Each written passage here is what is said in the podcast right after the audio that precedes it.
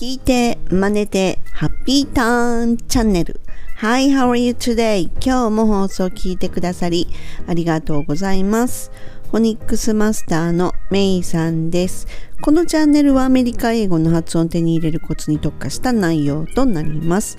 前回エピソード72では、2つの文章を1つにする関係代名詞主格っていうものをお届けしました。でね、お届けしてしまったんですが、そもそもね、関係代名詞ですら言葉をね、ネイティブは知らないのに結構使ってるんですよ。どうやって使って使いこなしてるのかそこが分かると日本人の私たちでも使いやすくなるはずなんです。で今回は2つの文章1つにくっつける関係代名詞をネイティブはどうやって使いこなしているのかっていうお話をお届けします。Ready? Here we go!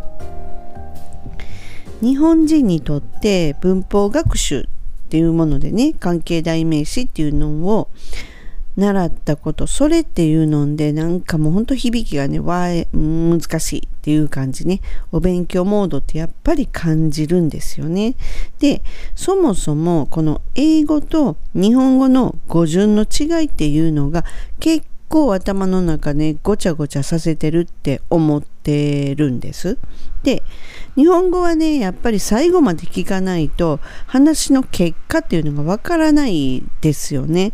で英語は初めの方で結果を言っちゃうわけですよね。それを後ろがなんかこう説明を加えていくっていうパターンなんですよね。でネイティブはこのまずやっぱりね結果を言っちゃうっていうのがもうお決まりなわけですよ。であこれがそれあの家なんよって前に住んどったなみたいな風にこう先に言っちゃってそれで後ろにこう説明がついてくるっていうやっぱりパターンなんですよ。でこう日本語だとこれが以前住んでいた家なんですよとなるんですがそこから英文を考えた場合やっぱりこれを英文にするのかって結構難しく感じてしまうんですよね。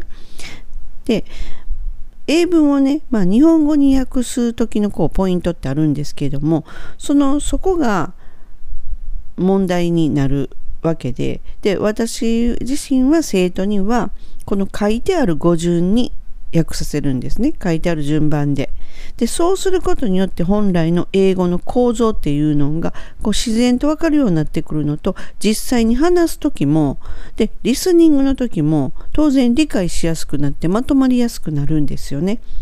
とまたここで話がそれちゃいましたがあの私が暮らしたアメリカの田舎町に行った際っていうのは住んでいたアパートを前にしてあこれがあのアパートよ以前住んでいたっていうことを言いたい場合、まず、これがアパートよっていうのを結果言っちゃうわけですよ。This is the apartment っていうふうにね。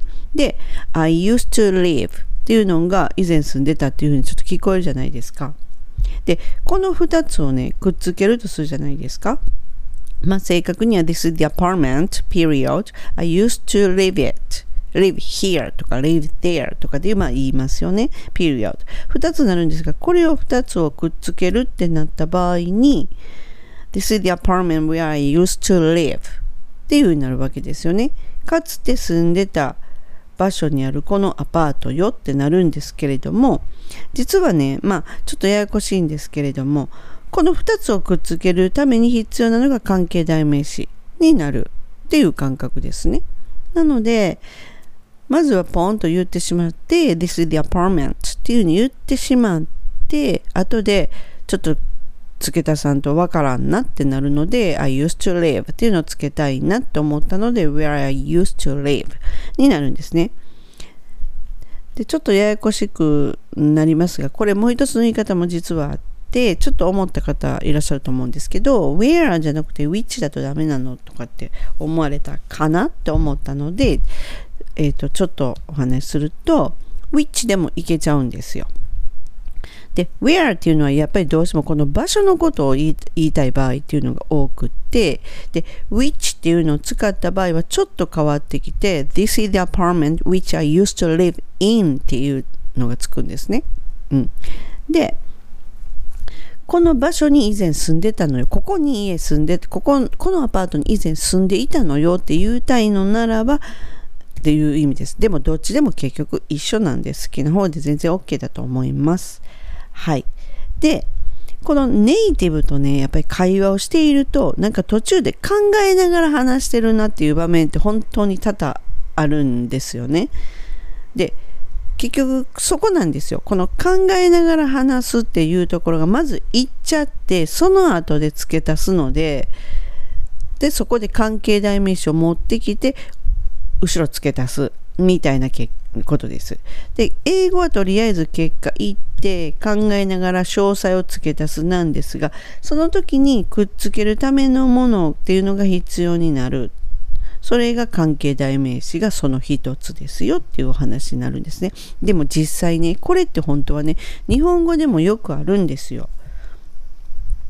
本当によくあって、えっ、ー、と、例えばですね、えっ、ー、と、ちょっと待ってくださいね。えっ、ー、とね、例えば、えっと、映画ってどんなん好きって言われた時に、うん、ファミリー向けがいいなって言った後にほら動物とか子供とかが出てくるやつっていう感じこれってその映画に対しての説明くっつけてるじゃないですかだからねこれがまさになんかここは結構日本語と英語一緒かなっていうふうに私は感じたんですね。で、これを英語にすると、um, Which movie is your favorite? っていうふうに言われたときに、I love family friendly movies まず1個目これですよね family friendly movies っていうのを言うんですがそれらっていうのはその登場するのが feature animals or children っていうのをつけたいわけですよだったらこれを2つをくっつけたいなっていう時にえーと、関係代名詞つければいいってわけですね。で、この関係代名詞の便利なところも何、ちょっとよくわからん、何を使っていいのっていうのはもう that っていうのをつけると、ほぼほぼまあ通じますよね。で、この場合は I love family friendly movies that feature animals or children っていうふうにすると、えっ、ー、と、まあ一つにまとまるわけですよ。動物とか子供が出てくるやつねって。いうふうに。はい。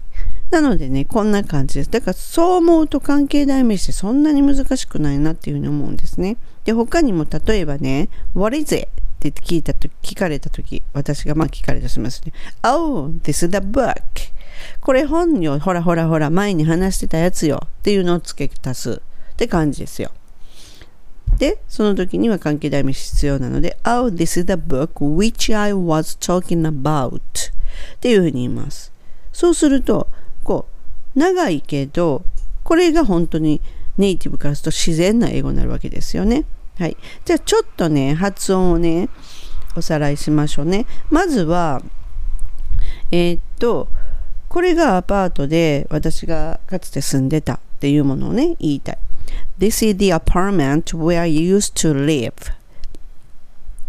はい、後ろからいきますね。where I, where I used to live ここは used to にせずに used to っていうふうに used to になります。used to to まあ一緒に tt がある感覚になるので1個は落ちて used to I used to live この時に live はえっ、ー、と L なので歯の裏にベロを当ててそして V の時は下の唇に歯をちょっと当てて live live where I used to live where I になります。where と I がつながった感じ。where I used to live なります。そして前をつけると this is the apartment この this is を this is にせずにもうちょっとちゃっとくっつけちゃって this is, this is, this is the apartment apartment なので母音なので前は the じゃなくて the になるので this is the apartment where I used to live にあります。はい、そこのところ which に書いて This is the apartment which I used to live in live in live in になります。はい。そして次の、um, Which movie is your favorite? Which movie is your favorite? Um, movie は v, v 下の唇に歯を立たせて v movie ですね。which movie is your favorite? この you are にせずに you are にした方が英語っぽくなるので which movie is your favorite? で、your の時は必ず r を聞かせるのがポイントです。Favorite 下の唇に上の歯当てて favorite 2回当たりますね。だから下に。で、R を聞かせる。favorite ですね。それに対して I love family friendly movies. family ファミリーじゃなくて family ですね。f と m family family friendly フレンドリーじゃなくてフレンリー。どっちかというと、えっと、リー最後の D が落ちますよね。で、リーになります。フレンリー。フレンリーですね。R をしっかり聞かせるのと、L は歯の裏につける friendly movies。I love family friendly movies. そして the, the future, feature こ,の場合は「there」が入るんですが「t」がほぼほぼ落ちる。その代わりしっかり「air」を聞かすのがポイントですね「絵」を聞かさないと「だ」になっちゃうと「だ」なので「there」です「では feature animals or children」はいここも「animals」「animals」じゃなくて「m o l s の方ですね「animals」or children children ですね children この時も D はちょっと弱いので children D がないように聞こえるはずです Are family friendly movies that feature animals or children になりますはいその次が What is it? What is it? それ何っていうのは What's it? What is it? でもなく What t が L の音に変わって What is it? What is it? っていうになります。What is it? Oh, this is the book.